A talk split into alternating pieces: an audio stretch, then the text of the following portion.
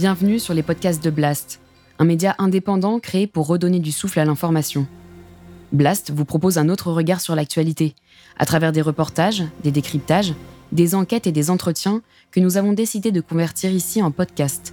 Notre ambition Devenir votre média de référence et ainsi peser dans la bataille de l'information qui s'annonce et qui sera décisive. Les podcasts de Blast. Un entretien avec Soumaya Benaïssa.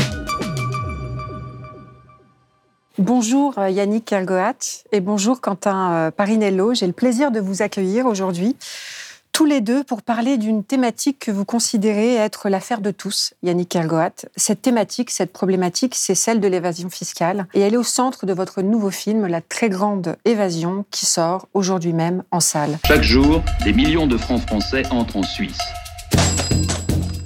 Il n'y a pas d'argent magique. Ouvrir un compte n'est qu'une formalité. Un nom et une adresse, même fictif. Il n'y a pas de paradis fiscal à l'intérieur de l'Union européenne. I think that uh, actually more money is sitting offshore than ever before. Alors, sept ans après Les Nouveaux Chiens de Garde, un film consacré aux médias et à leurs éditocrates, Yannick Kergoat, vous vous attaquez à la finance. Dans ce film aux enjeux importants, comme nous allons le voir, que vous avez coécrit avec Denis Robert. C'est un documentaire dense, fouillé, rythmé, drôle, qui relève le défi de nous intéresser sans nous ennuyer à la vaste et complexe question de l'évasion fiscale. Vous ne vous contentez pas de dénoncer, vous décortiquez ces rouages, vous nous emportez dans les coulisses de ce phénomène mondialisé et gangréneux. Alors ce sont des scandales à répétition, des Panama Papers ou Paradise Papers, en passant par les Open Lux, qui suscitent souvent une vague d'indignation chez les citoyens, et dans le monde politique. Mais après, quels moyens euh, allouer pour lutter contre ces dérives et ces crimes Pour quels résultats? Plutôt que d'imposer l'austérité, y a-t-il un espoir d'instaurer ou de réinstaurer une justice fiscale qui permette aux États de retrouver les moyens de l'égalité? Autant de questions qui guident fondamentalement votre film et qui animeront notre discussion avec vous. Quentin euh, Parinello, vous êtes porte-parole euh, responsable plaidoyer justice et inégalité chez Oxfam France. Oxfam France, dont les préoccupations, alertes, rapports rejoignent celles du film. Alors, pour commencer, euh, Yannick Kergoat, vraisemblablement, les cas d'évasion ou de fraude fiscale qui trustent régulièrement les unes des journaux sous la forme de scandales suscitent aussi un sentiment d'usure. Est-ce que cette couverture médiatique et politique de ce point de vue-là euh, insuffisante, on va dire, et ce sentiment d'usure ont nourri votre envie d'y consacrer un film? Oui, certainement, en partie. Euh, évidemment, elles, ont nourri le propos du film, parce que d'une certaine manière, aujourd'hui, ce qu'on sait euh, concrètement de l'évasion fiscale ou de la fraude fiscale, euh, c'est en très grande partie lié à ces scandales et aux enquêtes journalistiques, aux lanceurs d'alerte, etc. Donc un, certain nombre d'affaires qui ont eu lieu depuis, on va dire, une vingtaine d'années, qui concernent les banques, qui concernent des cabinets fiscalistes, qui concernent des grandes fortunes ou des entreprises. Euh, mais c'est vrai que cette litanie des scandales, elle finit par s'user dans l'opinion publique. On se souvient des Panama Papers qui avaient occupé l'opinion publique internationale pendant, on va dire, au moins deux mois. Euh, euh, plus personne ne se souvient vraiment des Paradise Papers, qui, euh, en quantité et en révélation, étaient au moins aussi importantes, mais n'ont occupé l'actualité que pendant quelques jours. Donc, effectivement, il y a une usure. Ça, c'est un, un, premier fait. Et puis, il y a le fait que ce travail du journalistique, qui est un peu nouveau parce que dans le domaine des fuites de documents fiscaux, ces scandales aujourd'hui sont traités à travers des consortiums de journalistes, le mhm. plus célèbre étant l'ICIJ, le Consortium international des journalistes d'investigation, qui a révélé de nombreuses affaires, c'est-à-dire ben, entre 80 et 120 rédactions dans le monde qui se partagent le travail pour analyser une somme gigantesque de documents euh, et en tirer euh, ben, les conclusions qui s'imposent. La réalité, c'est que le travail journalistique, c'est un travail sur l'actualité journalistique. Mmh. Et donc, d'une certaine manière, eh ben, cette actualité, elle est traitée un peu comme un fait divers. Mmh. Voilà. Hein, donc, on a une succession de faits divers qui nous éclaire sur euh, tel ou tel aspect euh, de la problématique, mais ne nous donne pas la totalité euh, de, ces questions-là, nous n'offre pas une image aux citoyens qui soit globale. Voilà. Donc l'objet de ce film était certainement d'essayer de donner une image, de réunir tout ça, tous ces indices, toute cette connaissance que le public a de tel, tel ou tel aspect du problème en une image complète. Alors, je, le disais, enfin, je, vous donnais à voir de manière euh, incisive et, drôle aussi, et on sait bien, le comique et le tragique hein, se rejoignent euh, en, leur sommet. Euh, vous donnez à voir la réalité d'une industrie armée, notamment d'avocats fiscalistes, de lobbyistes, de cabinets de conseil, de banques, une industrie guidée par un objectif, on peut le dire, funeste, c'est l'évitement à l'impôt. L'évitement à l'impôt au bénéfice de ce dont on va parler euh, au cours de cette émission. Or, cette soustraction à l'impôt a des conséquences importantes sur le budget des États, leur fonctionnement et les services publics qu'ils financent. Alors, ça m'amène à l'ouverture de votre film, que je trouve euh, vraiment euh, très poignante. Pour accrocher et mieux comprendre d'emblée la nécessité de faire de l'évasion fiscale une priorité absolue, vous pointez une de ses conséquences directes. Nous sommes en novembre 2019. En quelques mois, le monde bascule dans une crise sanitaire inégalée, mondiale, les Français prennent conscience que leur système de santé n'est pas le meilleur du monde, il est plutôt même très défaillant. Vous proposez un tour d'horizon euh, des services euh, de santé, d'ailleurs à l'échelle européenne, délabrés, démantelés. Et d'emblée, on comprend euh, la teneur politique hein, de votre documentaire, c'est la fiscalité. La fiscalité s'inscrit au cœur du débat de la réduction des inégalités sociales. C'était vraiment ça oui, d'une part, c'était euh, l'idée que bah, cet événement, effectivement mondial pour le mm. moment, qui a touché tout le monde, euh, est arrivé au moment où je commençais la réalisation concrète du film. Donc, mm. ça me semblait intéressant euh, bah, de situer ce film à, l'échelle de cet événement, enfin de le dater d'une mm. certaine manière dans cet événement. Et puis parce que juste avant que n'éclate la crise de Covid, et puis donc cette révélation effectivement euh, de l'état de, système de l'hôpital en France, hein, de, de, sa niveau de dégradation qu'on a pu observer. Euh, bah, euh, l'année précédente, il y avait un mouvement social très important hein, qui a duré toute l'année du personnel soignant pour alerter justement sur cette dégradation, le manque de moyens, le manque de personnel, le manque de lits, etc., le, manque de financement, et que la, réponse politique, je veux dire qu'on pourrait résumée en une phrase, c'était celle d'Emmanuel Macron, euh, qui, devant un, certain nombre d'infirmières, avait dit cette phrase particulière que tout le monde a entendue, il n'y a pas d'argent magique. Parce qu'à la fin, les moyens, c'est vous qui les payez aussi, vous savez. Il n'y a pas d'argent magique. Donc, euh, euh, l'idée de ce film, c'était de faire entendre cette phrase, évidemment, regard de la situation de l'hôpital en France et par extension de l'ensemble de ses services publics, enfin d'une grande partie de ses services publics, et de la faire entendre deux fois au début du film et à, la, fin, du film. Hmm. Donc la faire entendre comme on l'avait tous, nous, entendu, euh, citoyens et citoyennes, hmm. euh, au moment où il l'a prononcé, et de la entendre après l'explication hmm. euh, voilà, vécue de, des mécanismes de l'évasion fiscale durant le film. Et je pense que voilà, c'est très puissant parce qu'évidemment, on ne l'entend plus du tout de la même manière, cette phrase-là. Non, d'ailleurs, Oxfam avait un peu imagé hein, ce que vous êtes en train de dire. L'évasion fiscale s'apparente à un braquage d'hôpitaux. Vous aviez réalisé euh, un clip qui était très éloquent en la matière et qui est d'ailleurs euh, visible hein, dans, dans votre film. C'est aussi une manière euh, d'avancer symboliquement et de rendre l'évasion fiscale insupportable. Quand oui, tout à fait. C'est le même enjeu que, que ce film, c'est-à-dire de, mettre en regard ce qui apparaît comme un, fait divers avec un, un système en fait. L'évasion fiscale, c'est le fruit de choix politiques, c'est le fruit d'un modèle économique qui facilite les agissements, l'évitement de l'impôt des grandes entreprises, des plus riches, grâce à tout un tas d'acteurs. Et le fait de mettre en regard ces agissements avec un impact sur la vie quotidienne des citoyens et des citoyennes, que ce soit en France ou dans le monde, c'est une manière aussi de replacer ces mécanismes qui peuvent paraître euh, abstraits, qui peuvent paraître complexes, mm. très éloignés de la vie concrète des gens, avec justement euh, l'impact dans leur vie concrète. Quand on a moins euh, d'hôpitaux qui fonctionnent, quand on a des services d'urgence qui sont fermés, c'est aussi la faute de, l'évasion fiscale. Quand on n'a pas assez de moyens pour payer les profs, comme cet été en France, mm. c'est aussi la faute de l'évasion fiscale. Il n'y a pas d'argent magique, on a de l'argent, il est notamment dans les paradis fiscaux. Mmh. Et cette évasion fiscale, elle a un coût. Alors, euh, on voit bien que le ministère de l'Intérieur rechigne à l'évaluer. Il y a quand même des organisations, des associations, euh, notamment euh, Solidarité Finances Publiques, qui chiffrent, d'autres également le font, et les chiffres concordent. On l'évalue en France à 80, c'est ce que vous dites aussi, 100 milliards annuels de pertes, hein, autant le dire pour l'État. À l'échelle européenne, on approche les, on avoisine les 1000 milliards c'est mm. des chiffres. On va, au cours de cette émission, on va parler de, sommes absolument astronomiques. Donc, euh, qu'est-ce que ça signifie concrètement? Enfin, Comment vous, vous le, vous le, vous l'interprétez? Et également, euh, voilà, qu'est-ce que concrètement? Alors évidemment, il y, a un, il y, a un, coût économique et il y a le chiffrage, la question de ce chiffrage de combien coûte l'évasion fiscale au budget de l'État. Donc c'est évidemment une question politique, elle est très débattue. Mm.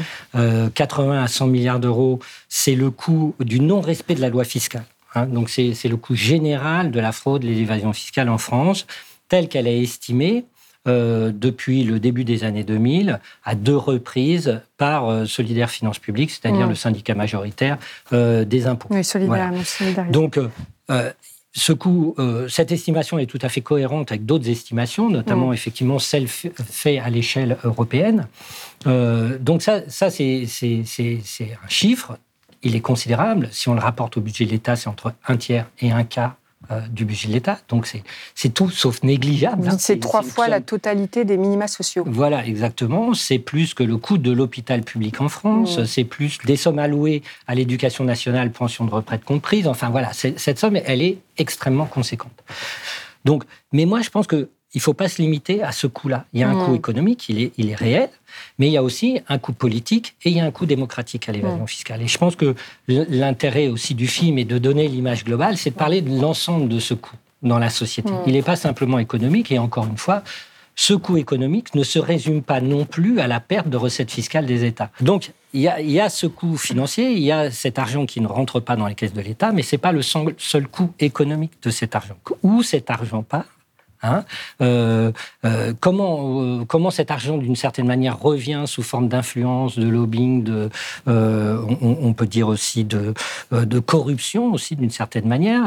Et, et je parlais du coût politique et du, et du coût démocratique qui est très important, Mmh. l'évasion fiscale. Le coût politique, on pourrait le résumer en une seule formule. Il dit il ne peut pas y avoir de politique, qu'elle soit culturelle, économique, sociale, etc., sans marge de manœuvre budgétaire. Mmh.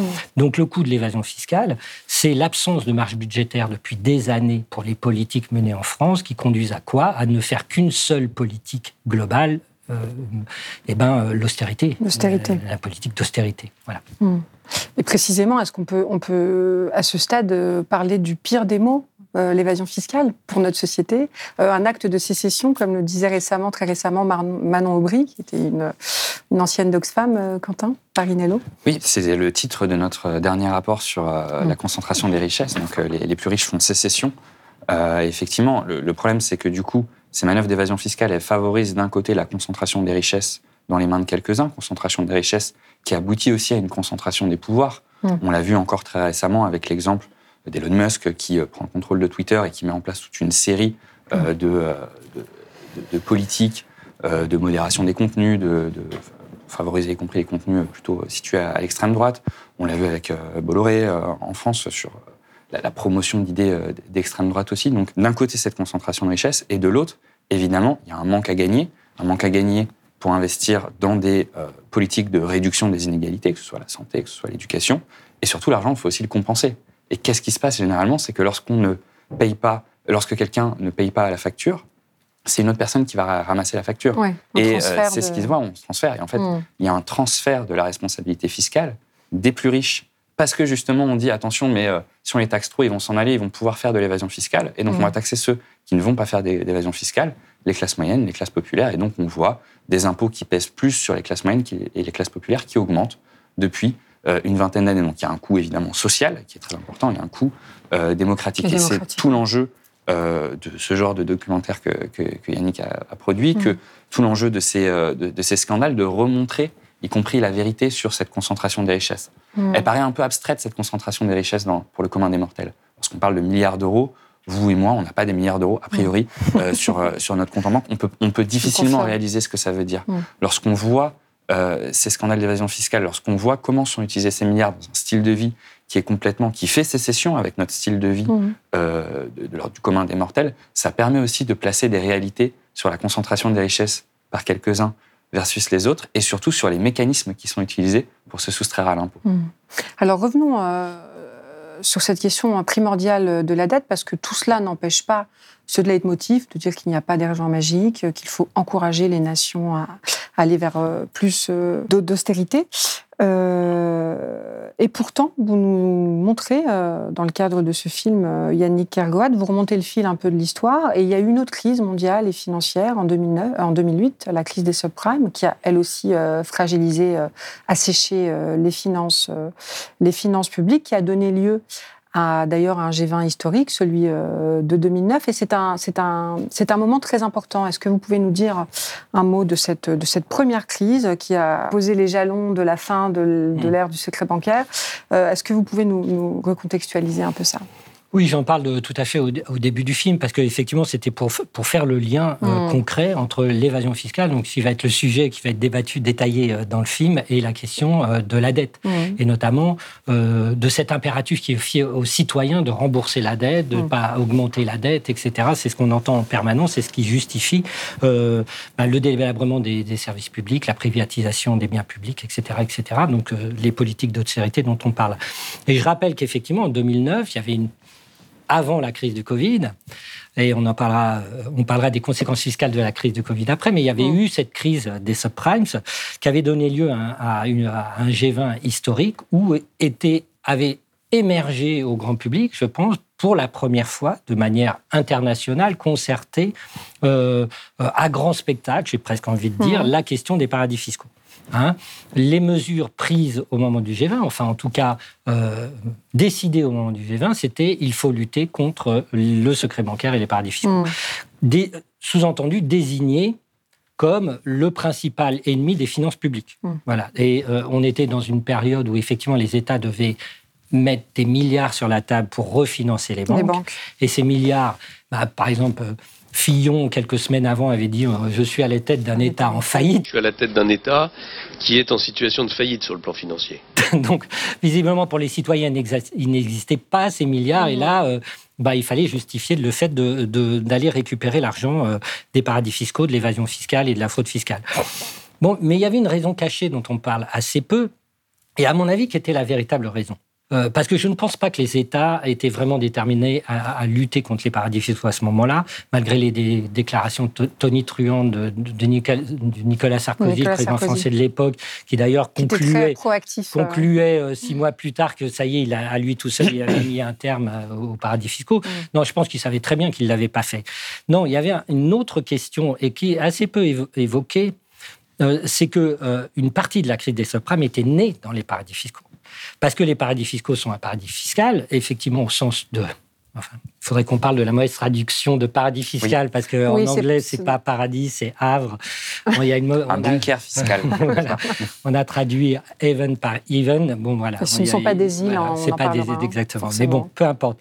Euh, le fait est que ce sont aussi des paradis réglementaires et que euh, une partie de la crise des subprimes, et notamment de son accélération, venait du fait que les banques avaient pris des risques considérables dans ces territoires où, elles pas, où la finance n'était pas régulée. Mmh. Donc, le, sous-texte, quand même, euh, de la lutte de G20, c'est d'avoir compris que euh, la finance dérégulée se trouvait pour l'essentiel dans les paradis fiscaux mmh. et que les mesures qu'on pouvait prendre on va dire, euh, BAL 1, BAL 2, BAL 3, de, on va dire, de contrôle du, crédit sur fonds propres, enfin, ce, type de, mesures qui visaient à réguler le, la, banque dans les pays euh, occidentaux n'étaient pas respectées ailleurs. Hmm. Donc il y avait aussi ce sous-entendu qui n'a jamais vraiment fait l'objet de, beaucoup de, publicité. Hmm. En tout cas, c'est ça.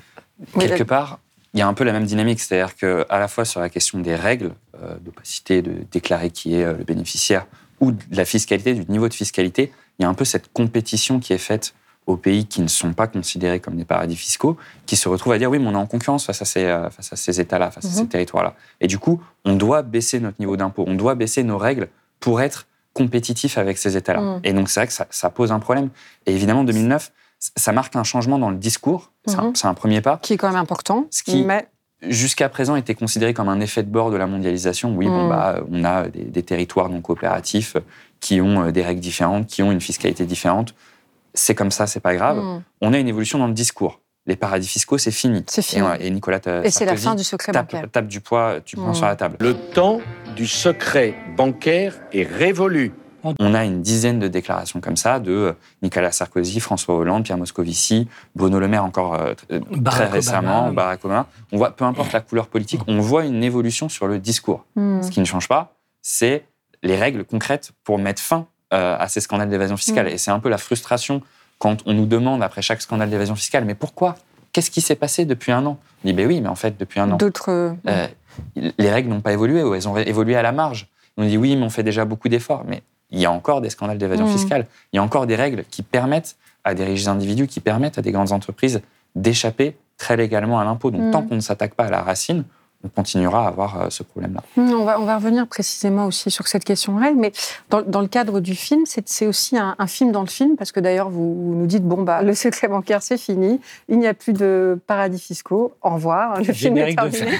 Donc on a une première fin qui est évidemment euh, très ironique, mais c'est un, point, un nouveau point de départ et qui pour moi euh, est vraiment très réussi parce que là, euh, c'est le début de votre démonstration un peu sans appel presque, qui est de dire en fait ce, n'est pas, comment dirais-je, juste un défaut du système hein, Mm. néolibéral Mm. auquel on assiste, c'est vraiment des- un rouage essentiel. Et Mm. c'est là que, évidemment, euh, euh, on- comprend un petit peu la mécanique euh, en cours. Et puis d'ailleurs, euh, le scandale des Panama Papers intervient et vient appuyer cette idée que c'est véritablement une mécanique, quoi, et non pas, euh, voilà.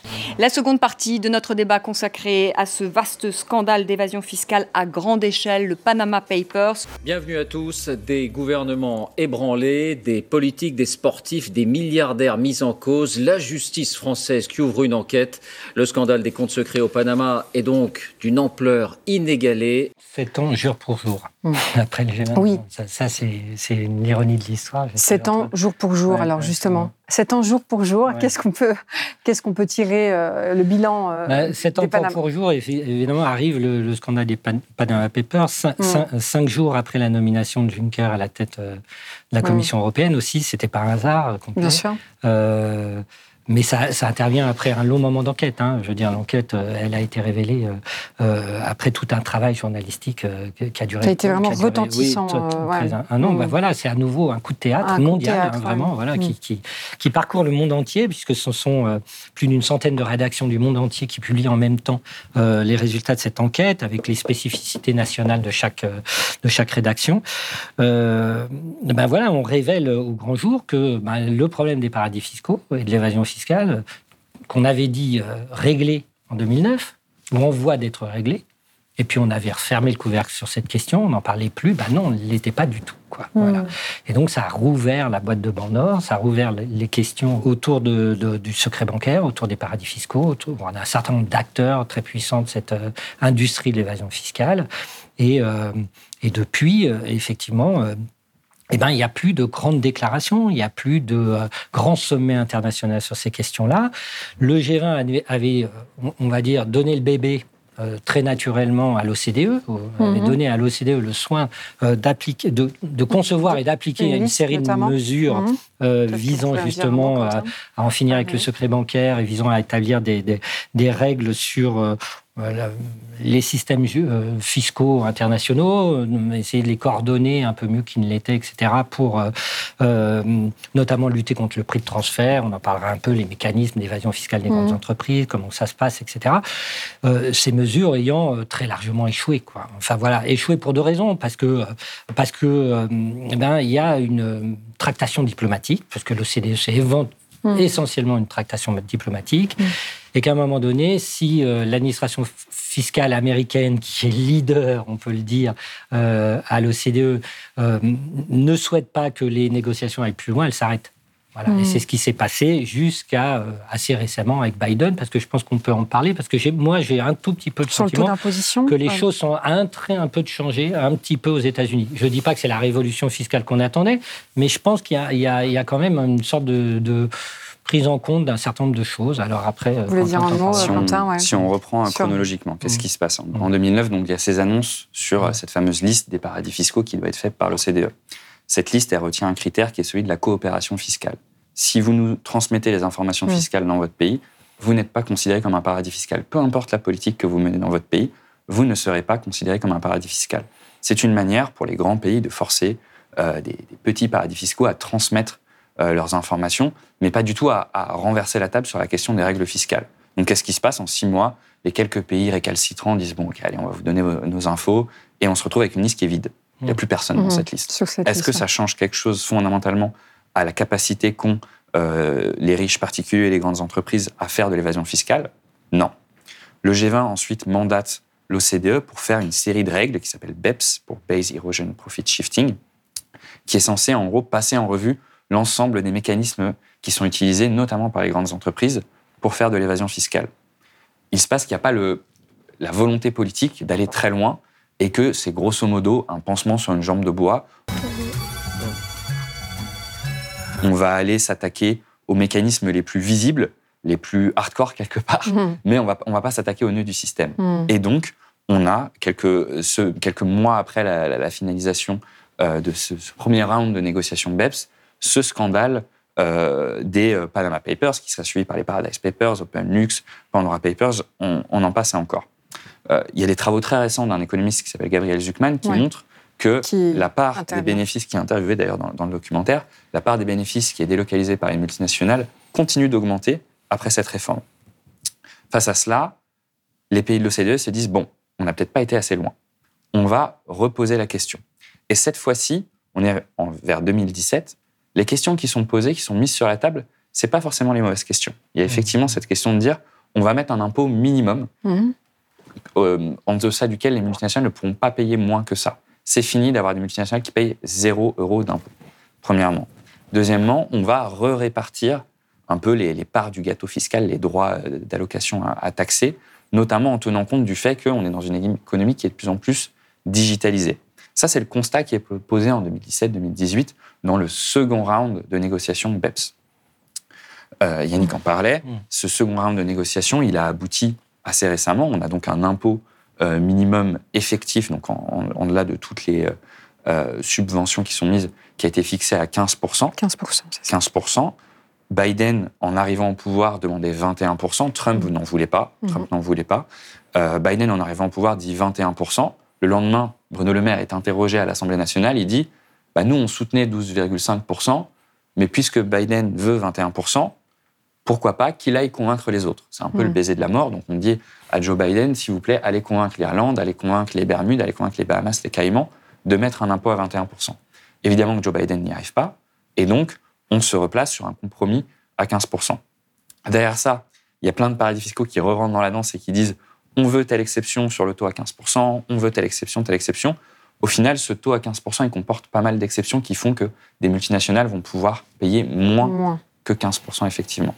Donc la question qu'on doit se poser, c'est effectivement, pareil, euh, idéologiquement, il y a 20 ans, se dire que on aurait un taux minimum d'imposition effective pour les multinationales, on était plutôt à dire il faut éviter que euh, les multinationales ne payent pas d'impôts. Mhm. Là, on a un taux minimum. c'est quand même une Donc, avancée, Il y a euh, une avancée Mm. euh, idéologique. Et encore une fois, il faut dire que c'est Biden, parce Ouais. que, bon, entre-temps, c'était Trump qui avait bloqué toutes les négociations. Ce n'est pas un processus continu, c'était un processus qui était vraiment interrompu à un moment donné et qui reprend à partir du changement d'administration aux États-Unis. Donc il y a quand même. Et il y a un autre pilier, il y a un autre aspect des négociations où les pays en développement demandaient, euh, alors sans rentrer dans les détails, une mesure qui s'appelle la taxation unitaire, c'est-à-dire de taxer les multinationales en fonction de leur activité économique réelle, de leurs employés, de leurs usines, de leurs actifs, euh, de leurs ventes. Euh, et grosso modo, la France et l'Angleterre demandaient à taxer les géants du numérique, qui sont en gros les entreprises américaines. On a abouti à un compromis où certaines grandes entreprises vont payer un tout petit peu plus d'impôts dans les pays de marché, mais ça ne règle pas la question de l'évasion fiscale des multinationales. Euh, Yannick en parlait tout à l'heure. Le, nœud du problème, c'est qu'aujourd'hui, fiscalement, une multinationale, ça n'existe pas. C'est une somme d'entités indépendantes qui se vendent des biens et des services. Et c'est dans ce qu'on appelle un prix de transfert. Donc, euh, je suis une filiale d'une entreprise, vous êtes une autre filiale de cette entreprise, je vous vends des oranges. On doit faire un prix de transfert pour que ce prix soit équivalent au prix du marché. Les multinationales, elles utilisent toutes les failles du droit pour manipuler Bien ces sûr. prix de transfert de manière à délocaliser l'argent dans les paradis fiscaux. Ce mécanisme-là, il existe toujours. Donc c'est toujours possible aujourd'hui pour des multinationales de continuer à délocaliser dans les paradis fiscaux. Donc pour résumer, on est sur une tendance depuis 10 ans où on a eu beaucoup de discours et pas grand-chose en 2009. L'OCDE, la liste des, des paradis fiscaux. On a eu un premier round de négociation BEPS qui a attaqué les mécanismes les plus visibles, mais qui laissait l'ensemble du problème non traité. Depuis 2018, on, va, on commence à se poser les bonnes questions, mais les mesures qui ont été prises sont encore largement en deçà de ce qu'il faudrait faire pour s'attaquer réellement aux paradis fiscaux et mettre fin à l'évasion fiscale. Et on nous dit toujours, oui, mais vous en voulez trop. Le problème, c'est qu'à chaque scandale d'évasion fiscale, on revient sur les plateaux, on a interrogé, mais alors pourquoi? Bah, Pourquoi? Parce qu'on n'a pas mis fin à ces règles qui permettent à ces multinationales de faire de l'évasion fiscale. Et il y a, euh, dans ce que vous venez de dire, il y a une, une question que vous, que vous euh, amenez comme vraiment déterminante à- au niveau européen, à l'échelle européenne, c'est celle de la concurrence fiscale. Mm. Euh, Est-ce que vous pouvez nous expliquer qui amène les États à, à baisser encore plus, encore plus Et c'est dramatique si on se projette euh, sur les 30 prochaines années. Eh ben, Euh, effectivement, l'évasion fiscale, enfin, et notamment, là, là, on, on parle évidemment des grandes entreprises, des Mm. multinationales, c'est de pouvoir délocaliser leur siège social où Mm. ils veulent, ou créer des filiales où ils veulent. Et, et effectivement, de mettre en concurrence les systèmes fiscaux des pays européens Mm. entre. Systèmes fiscaux euh, qui sont euh, euh, du domaine régalien des États. hein. En tout cas, pour les impôts directs, les États sont maîtres chez eux, donc définissent leur Ouais, propre taux d'imposition, etc. Et donc, le, jeu, effectivement, du mieux-disant fiscal Mm. crée une concurrence fiscale à l'intérieur des pays européens, même à, à l'intérieur de ce marché qui est considéré comme unique. Et pour changer les règles fiscales, mm, en ce qui concerne la fiscalité di- directe, euh, les traités disent que ça ne se prend qu'à l'unanimité des 27 pays membres. Mm. Ils étaient 28, on est 27. Et, euh, et autant dire jamais. Il n'y a jamais eu d'accords euh, euh, qui ont permis que l'ensemble des pays européens, les 27, votent un- une sorte de, de fin de guerre fiscale et d'établir des règles communes qui empêcheraient ben, des- un certain nombre d'États européens de vampiriser les recettes fiscales de ses voisins. Donc, euh, et, on l'a vu effectivement parce qu'on parle de cet impôt de 15%, de la volonté de Biden à un moment donné quand même de faire euh, de- 22, c'était quand même déjà un taux plutôt inespéré, enfin en tout cas par rapport euh, au taux réel payé par les grandes entreprises dans le monde. Effectivement, euh, ça fait bah, l'Europe n'a pas suivi. Et la France non plus, hein, parce que évidemment, comme tu le dis, c'était le baiser de la mort. C'était non, nous on n'en veut pas. Dans le fond, ils n'en voulaient pas de ce taux à, à- à 22 Euh, Et en Europe, euh, cette directive n'a toujours pas été votée. Hmm. Il faut savoir qu'elle est, elle est à nouveau discutée, peut-être, mais euh, bon, bah, d'abord l'Irlande s'y est opposée, après ils ont fini par dire oui, après ça a été la Pologne, et puis euh, elle a fini par dire oui, et puis euh, maintenant c'est l'Autriche qui s'y oppose. Dans un, la Hongrie, pardon. La Hongrie, dans un jeu de, eh ben, de diplomatie, effectivement, je veux bien voter ta loi, mais tu me votes une, une loi euh, qui m'intéresse. Donc il y a vraiment des tractations. et- euh, etc. Et effectivement, euh, et, et c'est intéressant de le rappeler, il y, a, il y a aussi des limites. Par exemple, les, les industries extractives ne sont pas concernées par le périmètre de, de- de- de cette loi. Hmm. Donc ça veut dire notamment le pétrole. Il y a un certain nombre d'industries, de, de, de, de zones de profit gigantesques qui sont exclues euh, de, la- de- de cette loi. Et, euh, et- et je pense que vous pouvez en parler Oxfam parce que c'est vraiment votre cheval de bataille. C'est aussi les, pa- les pays en voie de développement et l'impact que ça a sur les pays en voie de développement, notamment ce, Oui. ce type de restrictions. Le continent africain, il me semble. euh. Oui, alors on a des paradis fiscaux à l'intérieur des frontières européennes. Un Mm. paradis fiscal, c'est pas une île avec un palmier. Mm. On en a à nos frontières. Ça, ça pose question sur ces fameuses listes, d'ailleurs. Vous, vous alertez là-dessus aussi. On va peut-être y hein. revenir aussi après. Ouais, ouais, sûr, Et donc on y euh, l'Irlande, la Belgique, les Pays-Bas, le Luxembourg, Qui ne sont pas dans la liste noire. euh, Malte, qui ne, sont pas dans, qui ne sont dans aucune liste Mm. parce que leur seul mérite, c'est d'être au sein des frontières européennes malgré Mm. le fait qu'elles aient des politiques fiscales agressives. Et effectivement, le nœud du problème, le premier nœud du problème, c'est que si on considère qu'une politique fiscale, c'est un choix souverain, la France peut choisir de mettre son impôt à 25, à 20, à 10, à 0, ça a un impact sur les autres pays. D'autres pays Mm. perdent des recettes fiscales lorsque on, on a des paradis fiscaux qui baissent leur impôt. Et c'est tout l'enjeu de changer les règles au niveau européen, avec toute la limite qu'on a, euh, puisque les, les règles se décident à l'unanimité. Et évidemment que ça a un impact sur les recettes fiscales de pays comme la France, ça a un impact encore plus fort pour les recettes fiscales de pays en développement. On parlait de l'Afrique euh, tout à l'heure. Pourquoi? Parce qu'en fait, les recettes fiscales de pays en développement sont beaucoup plus basées sur des recettes fiscales de multinationales. Il y a une base fiscale qui est beaucoup plus forte. Mais c'est une base fiscale euh, qui est beaucoup plus manipulable, qui est beaucoup plus vulnérable à l'évasion fiscale. Donc lorsque on a un pays comme l'Irlande ou un pays comme les Bahamas qui met en place des politiques fiscales agressives qui facilitent l'évasion fiscale, oui, les premières victimes, ce sont notamment euh, les pays en développement. En Et- plus d'être des pays qui ont un, une forte, un fort besoin de services publics, notamment euh, d'éducation, de Bien santé, sûr. etc. Et toute la limite, c'est qu'au sein de l'Europe, effectivement, comme on a besoin d'unanimité pour changer les règles, on est un peu bloqué. Et on le voit y compris lorsqu'on doit mettre, euh, pointer du doigt des pratiques fiscales qui sont dommageables. On a eu une commissaire européenne, Margaret Vestager, qui est toujours commissaire européenne, qui a essayé d'attaquer en justice. Alors du coup, elle ne pouvait pas attaquer des entreprises directement, donc elle attaquait des pays euh, qui avaient des, politiques fiscales dommageables. Euh, ça a été retoqué par la Cour de justice. Elle pouvait même pas les attaquer pour pratiques fiscales dommageables. Elle les attaquait pour un abus de droit à la concurrence. Vous vous donnez trop d'aide spécifiquement à cette entreprise. Donc c'était, elle a dû trouver une contorsion légistique quelque part pour les attaquer euh, sur le plan fiscal et ça a été retoqué par la Cour de justice. Donc elle on voit effectivement. Elle était effectivement commissaire à la, à la concurrence. C'était le biais juridique par lequel elle pouvait attaquer euh, l'évasion fiscale des grandes entreprises en disant bah, oui, vous favorisez Apple, par exemple l'Irlande, vous favorisez spécifiquement Apple par rapport à vos entreprises locales, etc. Il fallait faire la preuve juridique d'un certain nombre de dossiers. C'est vrai qu'elle a perdu sur certains très gros dossiers, elle a gagné sur d'autres. Euh, c'est un peu une guerre sans fond et un peu une guerre vaine, on peut le dire, qu'elle a menée, mais quand même courageusement. Enfin, elle l'a menée avec courage. C'est une question de bataille. Elle, euh, c'est une bataille culturelle. culturelle. Euh, c'est important. Après, effectivement, on est dans la limite de euh, qu'est-ce qu'on peut faire tant qu'on n'a pas des règles qui nous permettent de s'attaquer au fond de l'évasion fiscale. Et qu'est-ce qu'on peut faire quand, par exemple, elle attaque Apple avec une amende de 13 milliards d'euros et que l'Irlande se solidarise mmh. avec Apple mmh. et effectivement refuse de transmettre un certain nombre de documents euh, juridiques mmh. et fiscaux, etc., qui fait qu'au moment de l'instruction, bah, il manque des preuves pour vraiment établir euh, les faits de, de, de, distorsion de concurrence. Et, euh, et puis, donc, en appel, eh ben, l'Irlande et Apple gagnent mmh. le procès. Cette question de critères, elle est essentielle, y compris si on revient à la question de la liste, la mmh. liste noire des paradis fiscaux. Ouais. Donc cette question de liste noire européenne, on sort de la liste noire de l'OCDE qui a été une farce. Concrètement, en six mois, il n'y a plus de paradis fiscaux. Personne C'était de 3 à 0, je crois, c'est ça On est passé à l'époque. Il n'y en avait pas beaucoup. Oui, il n'y en avait pas beaucoup. Non, il n'y en avait aucun. Oui, finalement, il n'y en avait aucun. Et là, on est passé de, de, On est à 9. Alors, mais surtout, ce qui est intéressant, c'est de voir le, la, la, genèse de cette liste. Mm. Donc, la liste de l'OCDE ne se basait que sur des, des, critères de coopération fiscale. Vous nous donnez des informations fiscales, vous n'êtes pas considéré comme un paradis fiscal. L'Union européenne va plus loin et dit on va euh, intégrer des critères de pratiques fiscales dommageables. Donc, si vous avez des pratiques fiscales qu'on estime dommageables, mmh. vous serez dans, dans, dans, notre liste.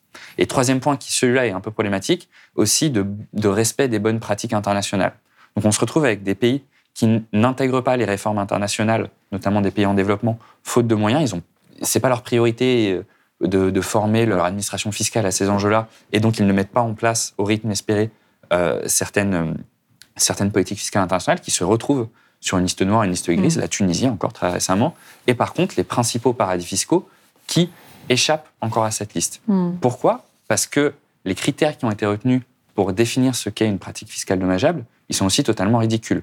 Ce que retient la Commission européenne, c'est le fait, ce qu'on appelle un régime préférentiel. Est-ce que vous donnez un avantage fiscal à une entreprise comparé à une autre, notamment une entreprise étrangère?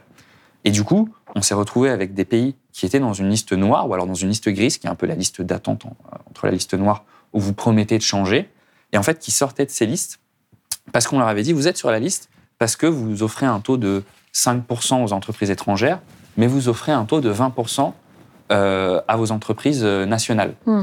Comment, comment, ces pays sortent de la liste Eh bien, ils mettent tout le monde à 5%. Pas franchement une, un outil de lutte contre l'évasion fiscale, mais du coup, sur la, les critères retenus par l'Union européenne, c'est plus un régime préférentiel. Donc ces pays-là peuvent sortir. Je pense à l'île Maurice, par exemple, qui est sortie assez récemment euh, grâce à ça. Puis bon, le plus gros problème dans cette liste, surtout, c'est qu'évidemment, on a des États qui sont too big, too blacklist. On a évidemment les États européens, ils mmh. ne sont même pas concernés, on ne regarde pas leur politique fiscale, ouais, mais on a aussi d'autres États. On n'a pas le Delaware n'est pas dans la liste. Euh, la Suisse a été vaguement pendant six mois dans la liste grise, elle est sortie sans faire l'ensemble des réformes qui étaient demandées. Hong Kong n'est pas sur la liste, Singapour n'est pas sur la liste. Vous regardez les principaux scandales d'évasion fiscale ces dernières années, on a euh, l'immense majorité des paradis fiscaux qui sont dans ces euh, scandales ne sont pas dans la liste noire ni la liste grise non. de l'Union européenne. Et puis, il faut dire une chose, c'est que ces listes, elles n'imposent aucune sanction.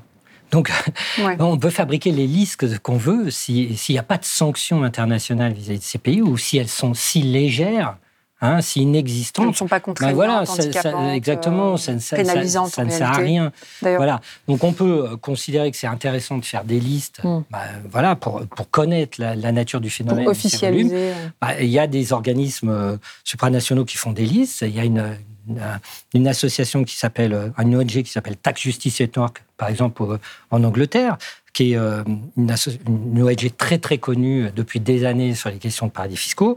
Bah, eux, ils font une liste qui est très simple. Ils croisent l'opacité financière, on va dire, hein, ce que tu appelles aussi euh, pratique dommageable, avec la taille de, l'industrie financière du pays. Parce que c'est ça qu'il faut croiser. Il faut croiser euh, l'aspect juridique et euh, les volumes d'argent qui sont traités. Et donc, si on, si on établit une liste voilà, qui, qui, utilise ces deux critères, qui les pondère, ces deux critères, et eh ben, tout d'un coup, elle est très, très différente des listes, qu'elles soient euh, euh, celles du, de, l'OCDE, qu'elles soient celles de la France, parce que chaque pays a sa liste, etc., ou qu'elles soient celles de l'Europe. Et aujourd'hui, eh ben, qui est en tête de cette liste? Ben, Ce sont les États-Unis. Mmh. Si on croit ces simples deux critères, euh, voilà, euh, quel argent vous brassez hein, et, à quel point euh, vous offrez un certain nombre de services d'opacité, etc., hmm. etc., pour évader l'argent, et eh ben on a une liste qui est tout à fait différente où on a en deuxième position les îles Caïmans, on a des pays émergents comme Dubaï, par exemple, qui montent dans la liste alors qu'ils ne figurent nulle part ailleurs, etc. Voilà. Donc il y a moyen effectivement de, de, de créer des listes si on les débarrasse de toute la géopolitique et des tractations diplomatiques diplomatique, euh, qu'il y a de, sur le hein. fait de euh, diète ou de pas y être, d'avoir des pays euh, qui n'y seront jamais parce que géopolitiquement ils sont trop puissants pour, pour y figurer. Et puis surtout, si on croise à la fois l'opacité financière, l'offre juridique d'évasion fiscale avec la taille du, du, voilà, du système financier bancaire qui existe sur le pays. Hmm. Sur le, un scandale d'évasion fiscale qui est sorti il y a maintenant un an et demi, les Pandora Papers. On s'y perd, enfin, avec tous ces. Oui, les Paradise, les Pandora. Des centaines de personnalités publiques épinglées dans la plus grande fuite de documents financiers connus à ce jour. Les Pandora Papers, c'est près de 12 millions de documents issus de 14 cabinets de services financiers. Les Pandora Papers, ce qui était intéressant dans ce scandale fiscal, c'est qu'on avait une, une chronologie assez longue. On avait 15 à 20 ans de l'histoire des paradis fiscaux. Et ce qu'on voit, c'est qu'au gré des réformes, on voit notamment plusieurs États américains qui prennent une place de plus en plus forte et qui, quelque part, bénéficient euh, de, des politiques de liste noire sur d'autres pays, parce que du coup, ils attirent un nombre d'actifs, un nombre de riches euh, individus ou de grandes entreprises qui vont délocaliser finalement, euh, non plus en Suisse, mais au Delaware, non plus en Suisse, mais au Dakota du Sud, qui n'est pas réputé dans, dans l'opinion publique comme étant un paradis fiscal de première classe, mais qui du coup offre de plus en plus un taux de fiscalité très bas, un taux d'opacité très fort, très peu de, normes réglementaires, qui du coup, euh, ce que cherchent ces personnes-là. Mmh. il faut raconter ça. Enfin, la, géopolitique des, paradis fiscaux et la lutte que se font euh, les États entre eux, effectivement, pour récupérer des recettes fiscales à tout prix. Euh, si aujourd'hui la Suisse n'est plus considérée comme le principal paradis fiscal, notamment parce qu'elle a mis fin à son secret bancaire, au compte numéroté, à un certain nombre de mécanismes, etc., ça ne veut pas dire qu'elle a disparu, hein, qu'elle est transparente pour tous les pays, etc., de toutes les manières possibles. Mais il y a eu, il y a eu une pression diplomatique très forte des États-Unis, notamment après le scandale UBS, qui était un scandale qui les touchait directement. Déclenché par touché, les voilà. Et, l'arrière-pensée politique des États-Unis pour forcer la Suisse, ils les ont forcés à livrer euh, les clients, les noms, euh, des, des, résidents américains qui avaient des, des, comptes en, Suisse, bah, c'était de récupérer cet argent-là et de mm. le faire revenir au pays. Mm. C'était assez clair. Mm. Et, aujourd'hui, bah. euh, et, c'est exactement ce qui s'est passé. C'est exactement ce qui s'est passé. On, on, sait mesurer économiquement, etc. On euh, c'est très intéressant ce que vous dites. Et, pour rebondir là-dessus, euh, en ce qui concerne la France, six années après le scandale des, des, des, donc des Panama Papers, une mission parlementaire a essayé de chiffrer un petit peu ce qu'a pu récupérer l'État français, justement, grâce à l'ouverture de ces dossiers consécutifs à, cette enquête, euh, à ces révélations euh, lanceurs d'alerte et cette enquête journalistique. Et ça donne à peu près, euh, sur la période de 2016 à 2021, la France aurait déjà récupéré 372 millions d'euros Donc, le reste est en cours, hein, ce qui est quand même assez considérable et, converti. Alors, ils ont essayé de voir un petit peu ce que ça pouvait signifier, ces 372 millions d'euros qui sont revenus dans les caisses de l'État. Eh bien, ça donne à peu près 24 écoles primaires de 20 classes chacune ou l'équivalent de deux grands hôpitaux publics. Alors ça, ça a été euh, calcul, c'est un calcul fondé euh, euh, pour l'exemple dans une grande métropole française. Donc c'est quand même assez, c'est quand même assez éloquent et ça dit aussi un petit peu comment cet argent quand même qui revient, voilà, ce que vous disiez sur les États-Unis ça donne quand même une ampleur considérable. À, oui, on, parle aujourd'hui, euh, mm. un, économiste, Gabriel Zucman, évalue à 800, 8600 milliards euh, de dollars l'argent euh, caché d'une certaine manière voilà, dans les paradis fiscaux, un argent qui ne fait pas que dormir, hein, évidemment, qui produit des intérêts, qui est replacé sur les marchés financiers, qui, euh, qui, euh, qui travaille. Donc, euh, donc c'est des sommes qui sont effectivement gigantesques. À l'occasion, effectivement, d'un certain nombre de de listes et de de listes de voilà de citoyens et, de contribuables français ou étrangers ou allemands puisque chaque pays récupère une mmh. partie de cette liste et essaye effectivement d'enquêter pour euh, ses propres ressortissants, euh, on, essaye de récupérer euh, une partie de cet argent. L'argent, il peut être parti ailleurs, entre-temps, hein, tout simplement. à un moment donné, on peut avoir eu un compte en Suisse, etc.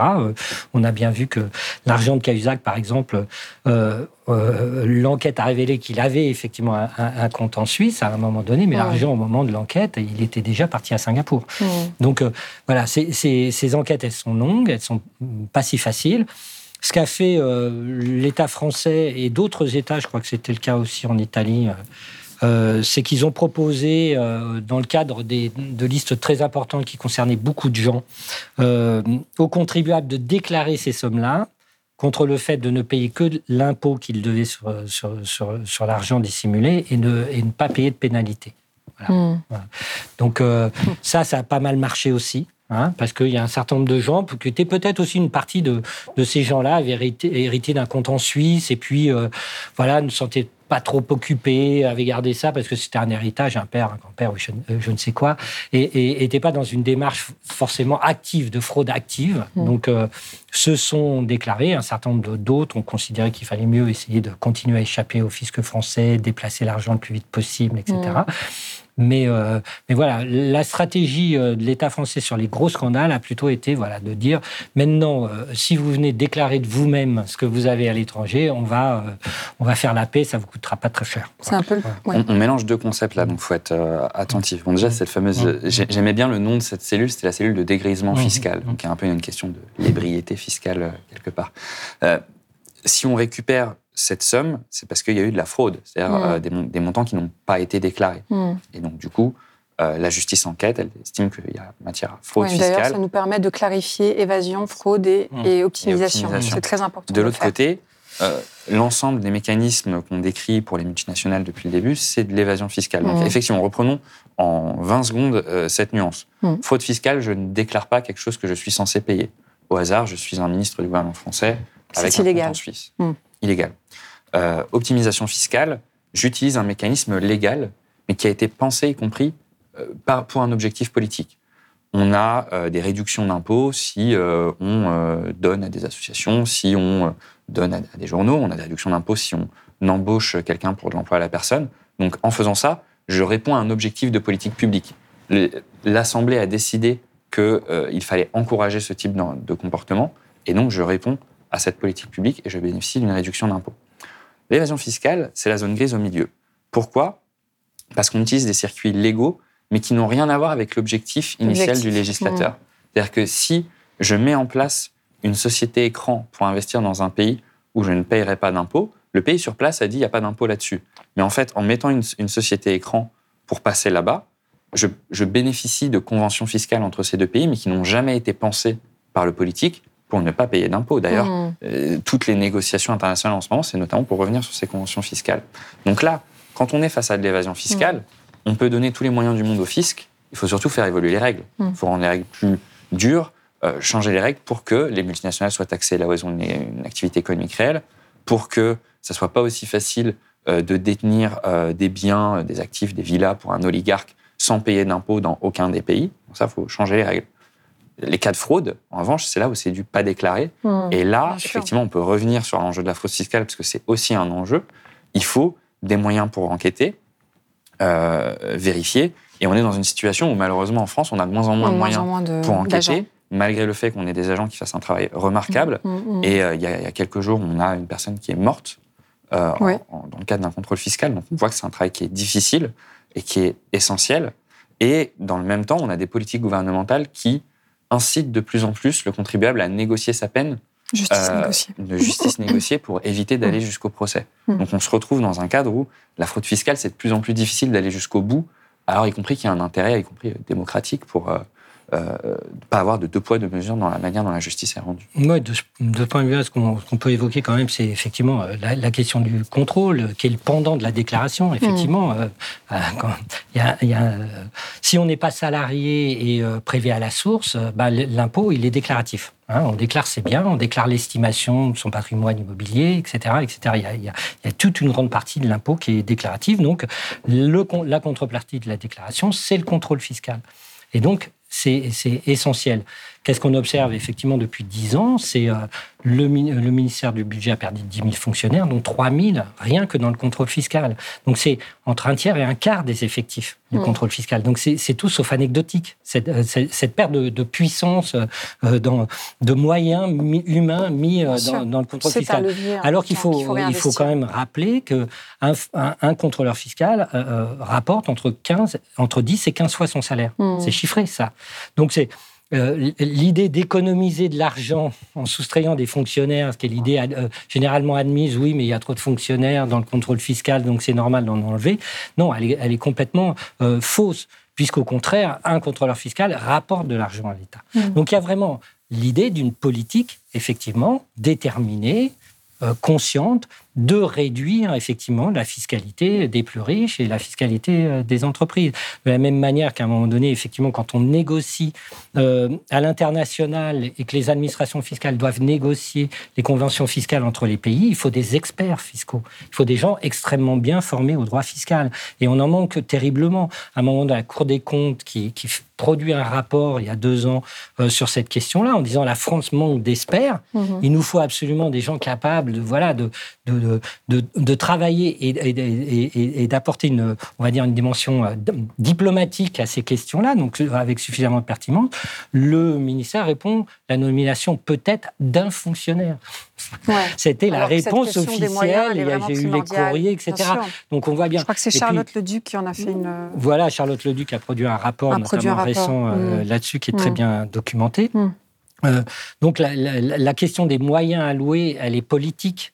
Euh, il faut aussi rappeler euh, l'une des premières mesures prises euh, par Emmanuel Macron lors de son premier quinquennat, ce qu'on appelle la loi ESSOC, les lois pour un État au service d'une société de la confiance, qui dit, et, ce que c'est montré dans le film, on a une scène assez rigolote là-dessus, de dire non, le premier contrôle, c'est un contrôle où on vous aide.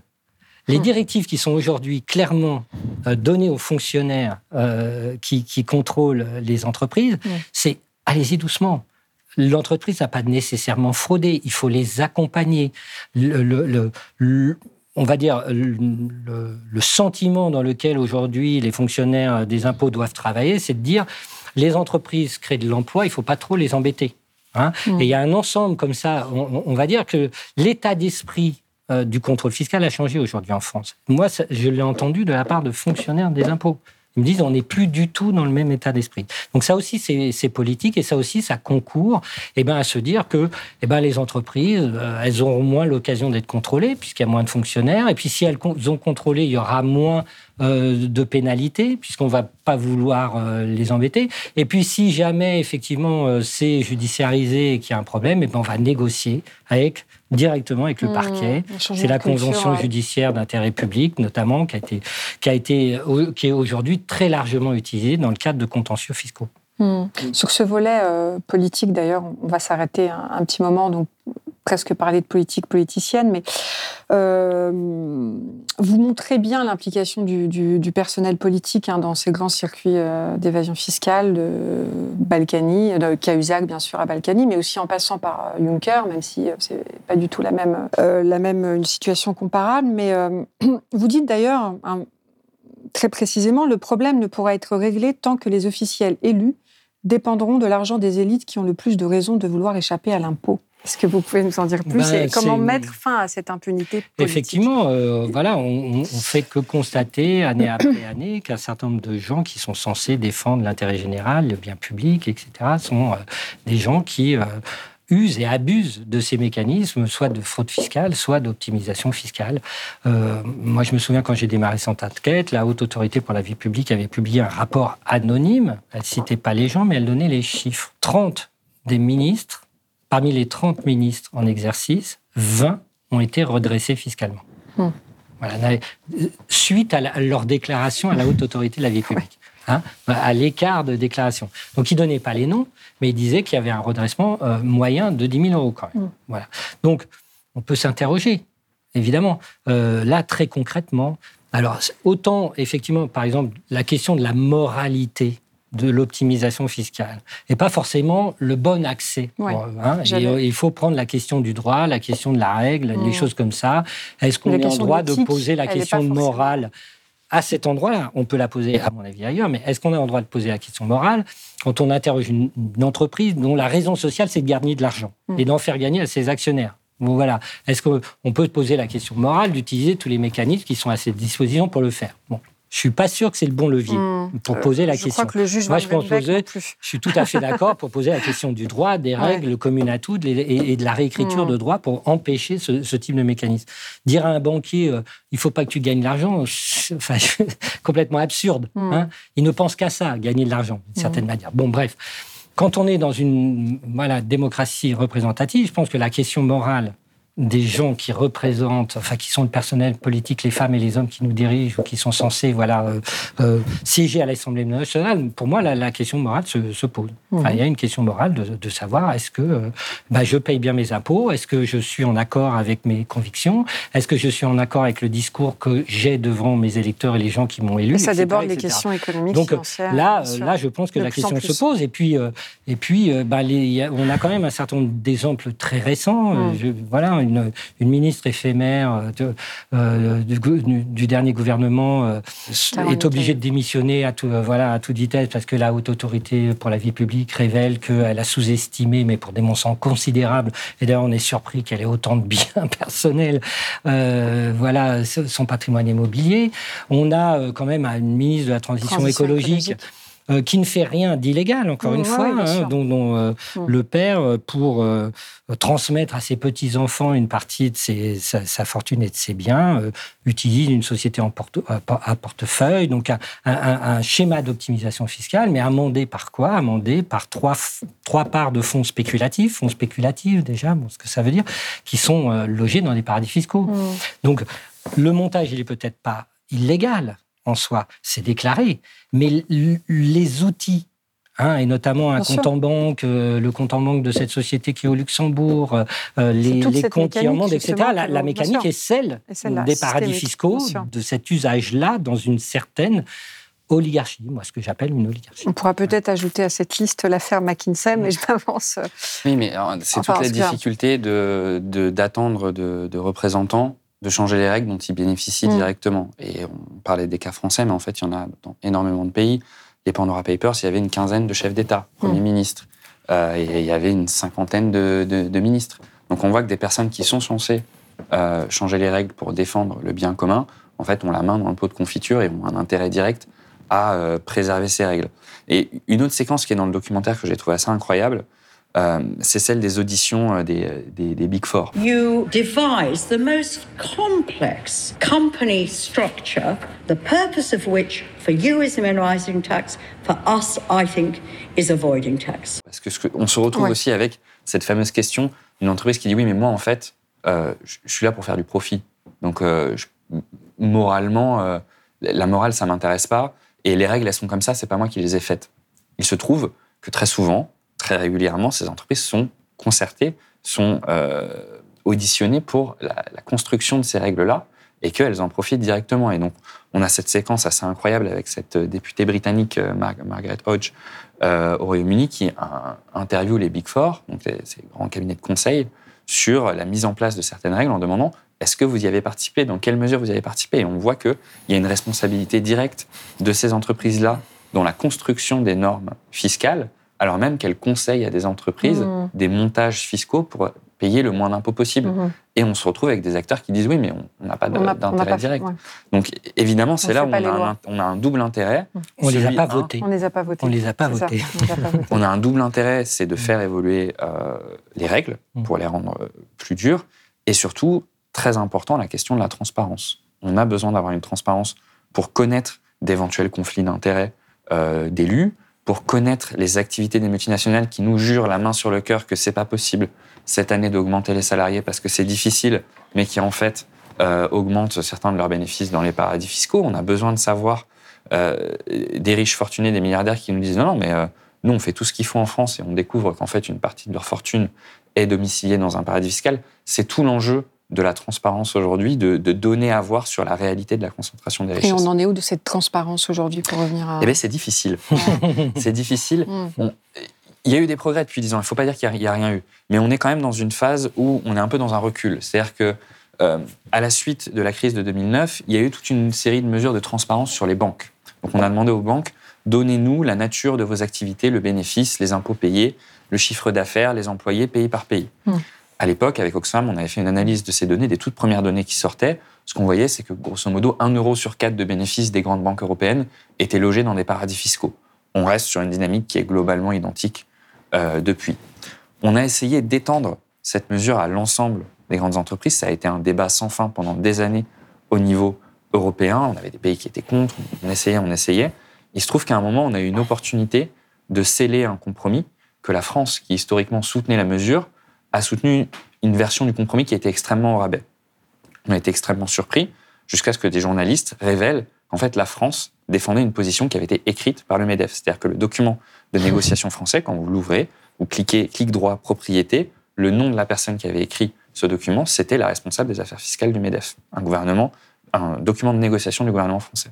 Donc on voit une collusion d'intérêts déjà qui pose énormément de problèmes et qui fait que la mesure de transparence qui a été votée pour toutes les entreprises est extrêmement réduite. Elle permet encore à des multinationales de cacher une grande partie de leur activité. Donc ça, c'est un premier point. Deuxième point de transparence, transparence sur les particuliers. Vous, êtes le propriétaire d'une société écran pour détenir une villa ou je ne sais quoi, vous cachez votre identité. L'Union européenne a voulu avancer sur ce problème d'opacité en disant on a besoin d'avoir ce qu'on appelle les bénéficiaires effectifs, ceux qui se cachent derrière les sociétés écrans. Il y a une directive qui a été votée il y a quelques années, 2018. cinquième directive anti-blanchiment 2019, qui demandait aux pays de transmettre l'identité de ces bénéficiaires effectifs. Alors il y avait d'autres problèmes, on n'avait pas ceux qui étaient dans les paradis fiscaux, on ne va pas rentrer dans le détail. Il se trouve que cette directive vient d'être renversée par une décision de la Cour de justice Ouais, européenne. dont on parlait Le Luxembourg précédemment. a challengé euh, cette décision en disant c'est une atteinte disproportionnée à la vie privée des personnes qui se cachent derrière ces sociétés écrans. La Cour de justice leur a donné raison. Donc pour l'instant, le Luxembourg a retiré l'ensemble des informations qu'il y avait sur son registre. Les Pays-Bas ont retiré l'ensemble des informations qu'il y avait sur ce registre. On attend une décision de la France. On espère que la France va maintenir ce registre parce que c'est essentiel.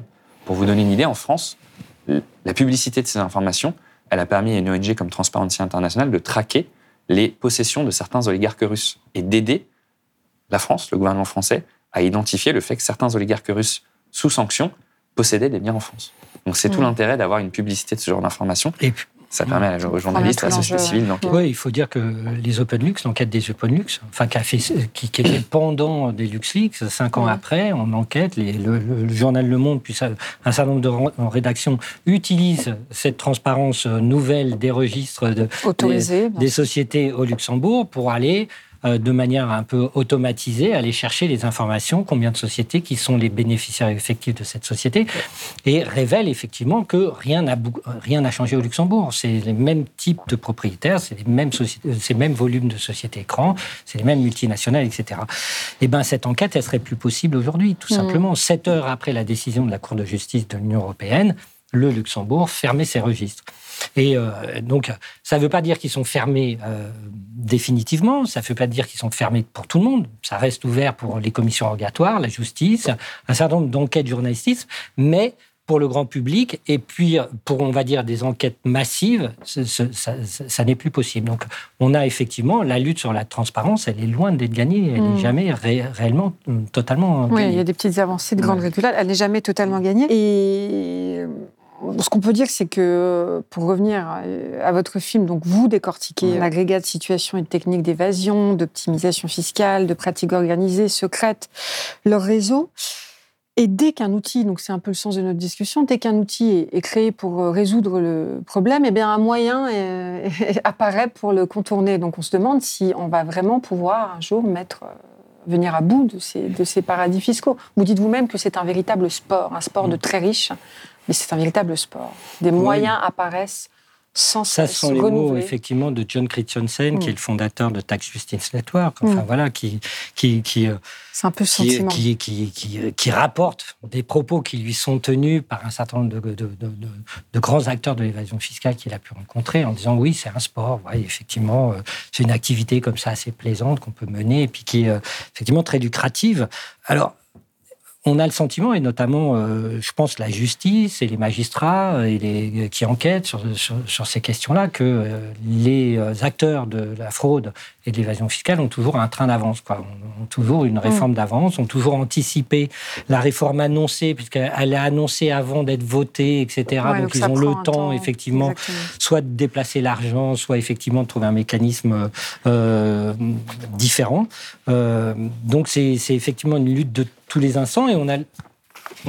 est-ce qu'il concourt à dire que euh, euh, il faut changer le système en profondeur. Hmm. Effectivement, c'est pas quelques petites mesures qui veulent contrarier euh, après enquête ce qui se passe, etc. C'est essayer d'établir des règles et un système financier, un système de l'impôt, notamment au niveau international, qui permettent une fois pour toutes d'empêcher euh, l'évasion fiscale des grandes entreprises, donc de les taxer différemment sur une base différente, et notamment on pense aux clés de répartition euh, sur les bénéfices, puisque ces entreprises produisent des, des bilans qui sont consolidés, distribuent des dividendes à l'échelle mondiale.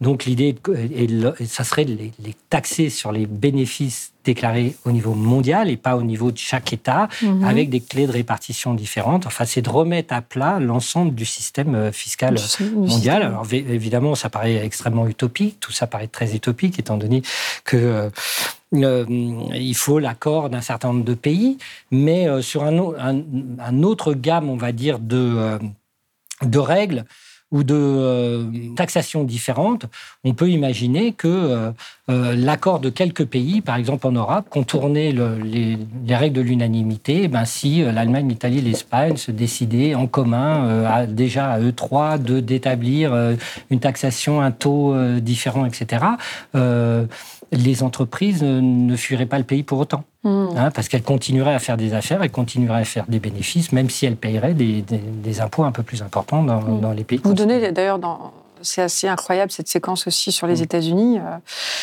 dans le cadre du New Deal, avec une mm. imposition très forte sur les très hauts revenus, atteignant les 90%. Je crois que ça étonnait euh, l'ensemble de, de, l'audience qui était, euh, je crois que c'était le forum de mm. Davos ou quelque chose comme ça, où un expert rappelait qu'il y a eu une fiscalité très forte, y compris aux États-Unis, pour réguler les inégalités. Donc l'arme fiscale a déjà été utilisée.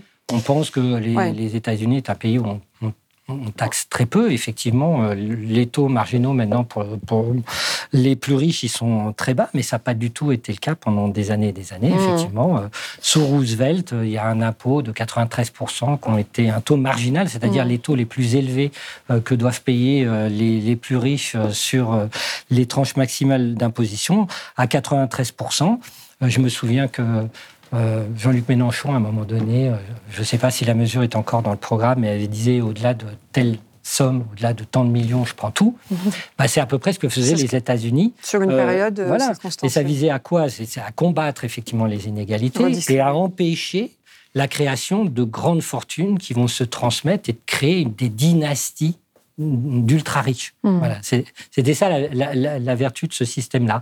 Effectivement, et, et- et- et ce qu'on voit dans l'histoire des États-Unis, c'est que euh, ces taux d'imposition sont restés très très élevés pendant des décennies, hein, jusqu'au début Des euh, années des 50. années, ca- euh, des années 60, 70 même, et euh, de- avec des administrations fiscales euh, républicaines, démocrates, etc. Ça faisait consensus euh, dans la société. Mm. Donc ce qui a fait consensus à une époque de l'histoire pourrait tout à fait le revenir euh, aujourd'hui. hein.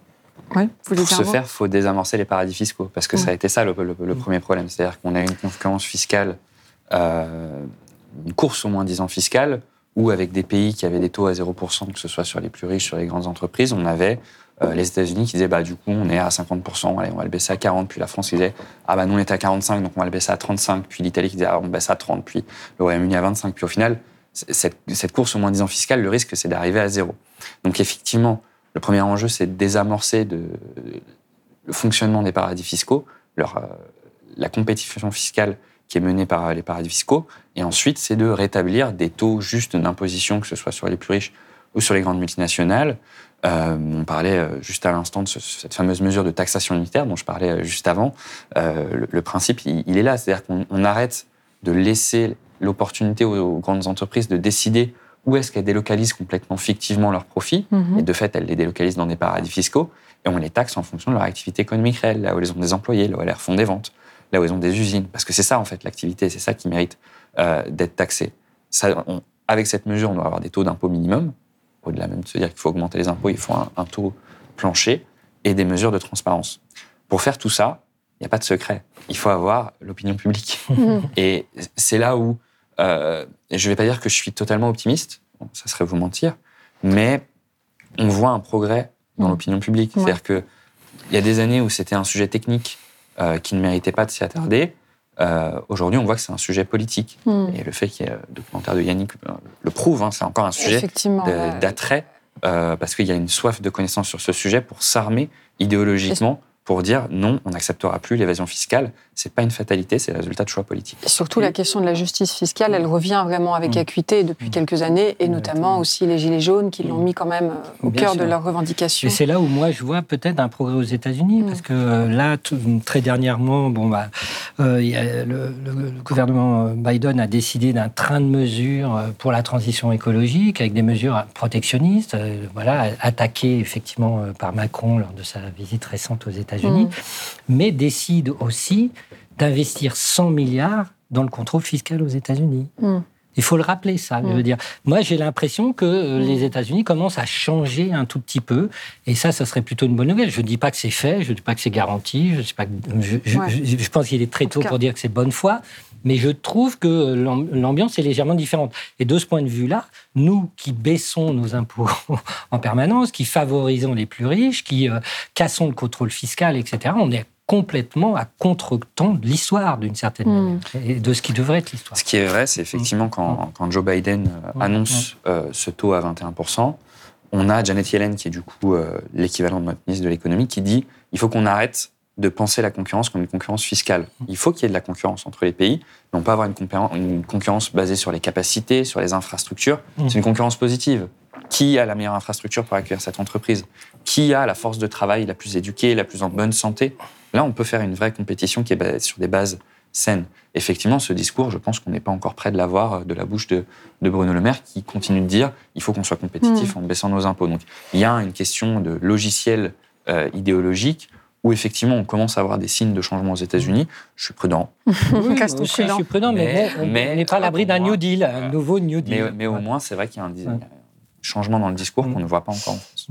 Vous disiez, euh, les politiques euh, gouvernementales publiques sont un peu à contre-courant euh, de l'histoire. En tout cas, elles ne sont pas euh, fructueuses. On va revenir à cette question qui est aussi l'épilogue de votre film des inégalités et de l'accroissement euh, de la pauvreté d'un côté et des richesses de l'autre. La pandémie n'a pas fait que des, euh, que des plus pauvres. Elle a vu, des, elle a vu naître des ultra-riches. Euh, quatre nouveaux milliardaires, vous recensez en France, liés à l'industrie pharmaceutique hein, dans le cadre de la crise sanitaire. Euh, chez Oxfam, euh, euh, un rapport a été, a été, alors, a été publié. C'était le, le rapport qui a vu émerger 573 nouveaux milliardaires au rythme d'un milliardaire toutes les 30 heures. Donc, c'est quand même, c'est, ça donne aussi un peu. Oui, on a des milliardaires qui se sont plus enrichis en l'espace de la crise que sur les dix dernières années. Hmm. Euh, Et c'est grâce à l'intervention de l'État. Et on est en train de faire la mise à jour de ce rapport. Donc, dans quelques semaines, on aura des nouveaux Oui, c'est grâce à l'intervention de l'État. Vous vous disiez, il fut une époque où. Oui, euh, puis c'est contre-intuitif parce qu'on se dit, bah, s'il y a des milliardaires, c'est qu'il y a hein. de la richesse et que ça ruisselle, etc. Non, Non, non, s'il y a des milliardaires, c'est que ça se concentre d'un côté parce que la pauvreté augmente de l'autre. Hein, donc c'est c'est pas euh, de la création de richesse, c'est de la captation de richesse. Il faut vraiment l'entendre comme ça aujourd'hui. Hmm. Hein. C'est pas de la richesse. C'est pas de la créée, richesse créée, C'est pas de la richesse créée, c'est de la, captée et monopolisée. Voilà, exactement, Hmm, sûr. captée Et soustraite. et, soustraite à l'impôt et soustraite à la solidarité Et encourageant de des politiques Voilà, d'austérité. Donc, exactement. effectivement, ça donne une situation totalement scandaleuse. Absolument, parce qu'il faut. euh, ubuesque. L'argent, les, les multinationales qui ne payent pas d'impôts, cet argent, il va à qui? Eh ben, Il va à leurs actionnaires. Hmm. Et à qui possède largement euh, les actions de ces grandes entreprises Ce sont les plus riches. C'est pas vous et moi. Hein, et et ces, ces- ces chiffres-là, évidemment, on les connaît parfaitement. Donc, c'est vraiment de l'argent capté. C'est Hmm. vraiment de l'argent capté. Il faut arrêter de dire les euh, multinationales euh, et créent de la richesse. Non, pour l'essentiel, elles les captent. Hmm. Amazon ne crée pas de richesse. Voilà, elle détruit de l'emploi beaucoup plus qu'elle n'en crée. Elle capte de la richesse qui était produite ailleurs. Mm. Donc, et, et- et la concentre, et, la concentre dans les mains de voilà, et, et la concentre dans les mains de quelqu'un. Jeff Bezos, bien sûr. D'ailleurs, oui, alors vous, vous, vous, dites clairement, euh, il fut un temps où les États taxaient les profiteurs de guerre, et ça rejoint un peu vos préconisations de taxer. Alors, euh, la justice fiscale est revenue euh, dans l'actualité ces derniers temps sous la forme des super profits. Il a beaucoup, beaucoup été question de la taxation des super profits, Total notamment. Donc, vous, vous chiffrez ça, euh, un gain de 10, 10 milliards à entre peu 10 près. et 20 milliards. Et Voilà, c'est ça. ce, ce débat sur les super profits, il est intéressant. Alors déjà, je trouve que le mot français est mauvais. Hmm. Les Anglais parlent de windfall profits, de profits tombés du ciel. Et je pense que c'est beaucoup plus euh, compréhensible. C'est-à-dire qu'en fait, ces entreprises françaises ou autres, en ce moment comme Total, elles n'ont pas surperformé pour faire des super profits. Elles n'ont pas fait plus d'innovation, plus Elles de gains de productivité. Elles ont profité, Profiter d'un d'une contexte de crise pour avoir des profits qui tombent du ciel. Et donc toute la question, c'est de dire, Mm. c'est pas mérité. On a besoin de cet argent parce que non seulement c'est pas mérité, mais ça a un impact sur les Françaises et les Français, et même sur l'ensemble des citoyens à travers le monde, à travers des prix de l'énergie qui sont beaucoup plus forts. Donc on a besoin de mettre à contribution ces entreprises. Pourquoi? Parce que la réponse publique, elle coûte de l'argent. Donc on a besoin de mettre à, à contribution ces entreprises. Donc ça, c'est le premier volet pour lequel je trouve cette question intéressante. Mais le deuxième volet pour lequel je trouve cette question intéressante, c'est que ça repose la question de l'évasion fiscale des multinationales. Mm. Total, on n'a pas arrêté de parler du fait de dire oui, mais en fait, Total ne paye pas d'impôts en France. Pourtant, il y a 20 à 25 de son chiffre d'affaires qui est réalisé en France. Pourquoi? Parce qu'il y a énormément de stations de service de Total en France. Il ne s'agit pas de dire que tout le bénéfice mondial de Total doit être taxé en France. Évidemment qu'il y en a une partie euh, qui est là où il y a l'extraction de, de matières premières, mais il y a une partie significative de son activité qui est en France et pourtant il ne paye pas d'impôts. Pourquoi? Parce qu'ils ont une organisation fiscale. C'est pas les seuls. hein. Toutes les toutes les grandes entreprises pétrolières en Europe, elles font plus de résultats en Suisse que dans l'ensemble des pays européens. C'est pas parce qu'il y a plus de raffineries en Suisse, c'est pas parce qu'il y a plus de stations-service en Suisse. A priori, c'est plutôt parce qu'il y a des, règles fiscales en Suisse qui sont plutôt euh, avantageuses. Donc tout l'enjeu, c'est de dire on doit taxer les super profits, notamment de ceux de Total, mais on doit aussi utiliser cette opportunité pour repenser les règles fiscales et mettre fin à l'évasion fiscale des multinationales. Oui, euh, on peut qu'agréer. On peut Effectivement, et quand on entend Pouyanné dire oui, mais l'année prochaine, euh, Total paiera des impôts en France, alors qu'il n'en a pas payé euh, pendant dix ans, quasiment pas pendant dix ans, on se dit mais quoi, c'est lui qui décide s'il doit payer des impôts ou pas? Il y a une polémique, il est mis en accusation, l'entreprise euh, voilà, est attaquée au niveau de son image, et tout d'un coup, Pouyanné dit mais je vous promets, l'année prochaine, on paye des impôts.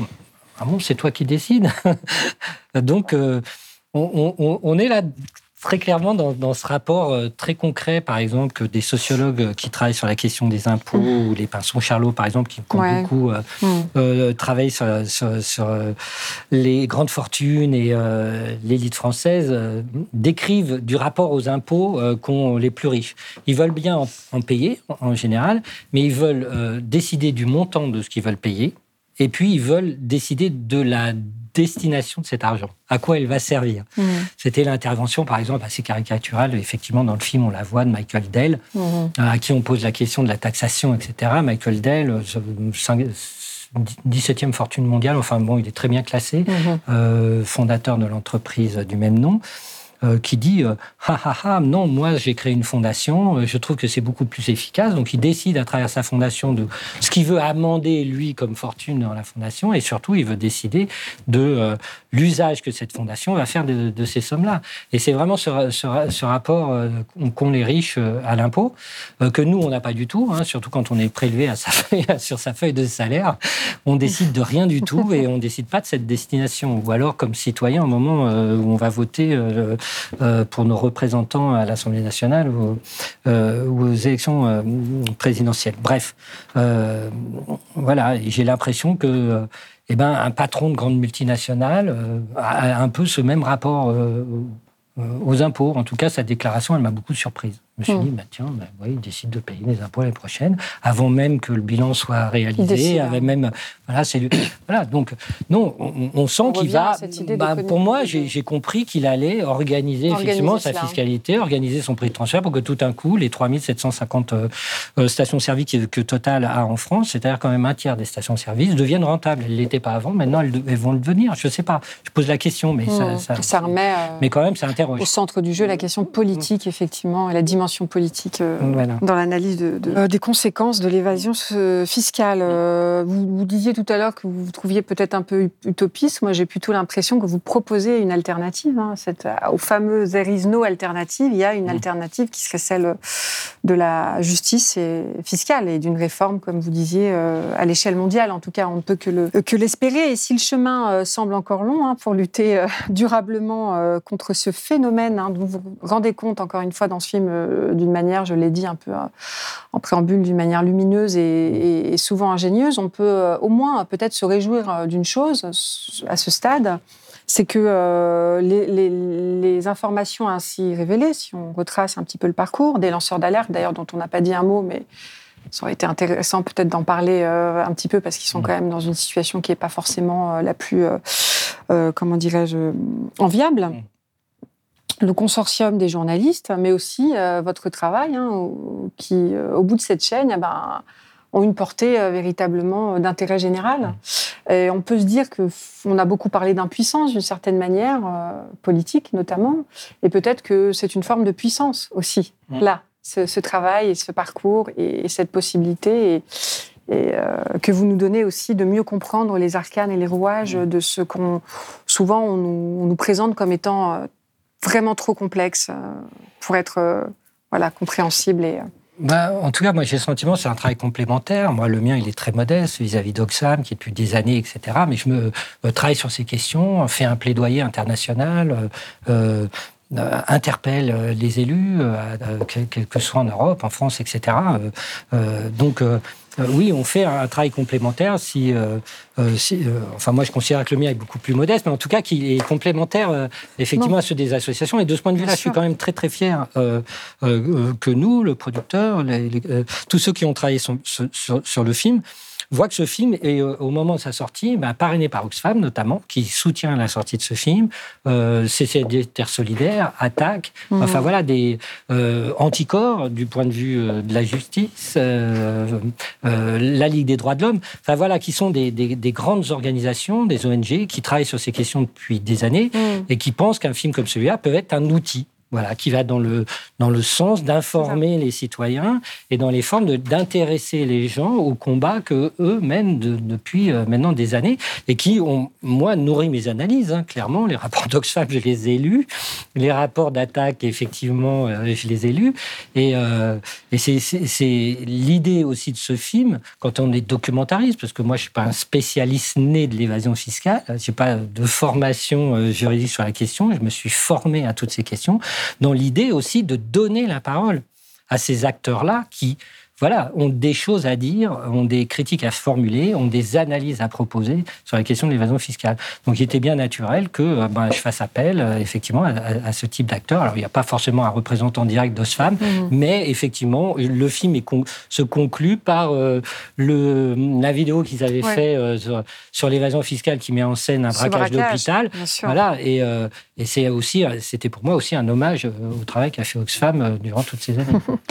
Bah, ce qu'on dit, c'est que l'évasion fiscale, c'est pas une fatalité, c'est le résultat de choix politiques. Donc, pour mettre fin à l'évasion fiscale, il faut changer les règles.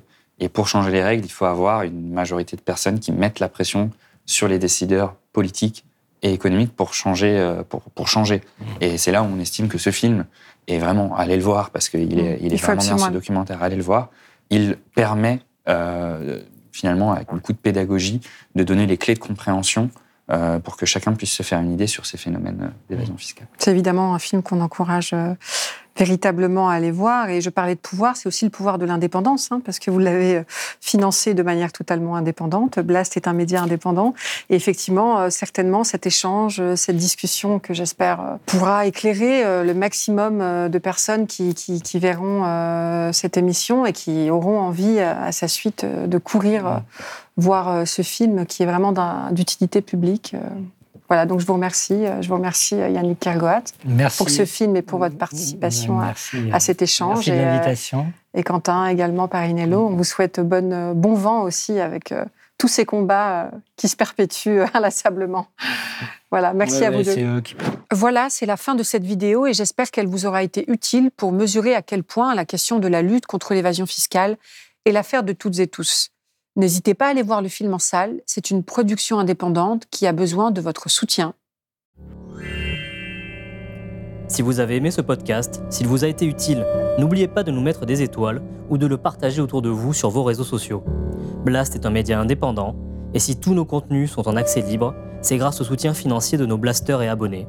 Pour nous soutenir, faites un nom unique ou mensuel et rendez-vous sur blast-info.fr. Blast, c'est aussi une web télé disponible sur YouTube et Peertube et présente sur tous les réseaux sociaux. Alors suivez-nous et pour ne rien rater de nos contenus, abonnez-vous sur notre chaîne YouTube.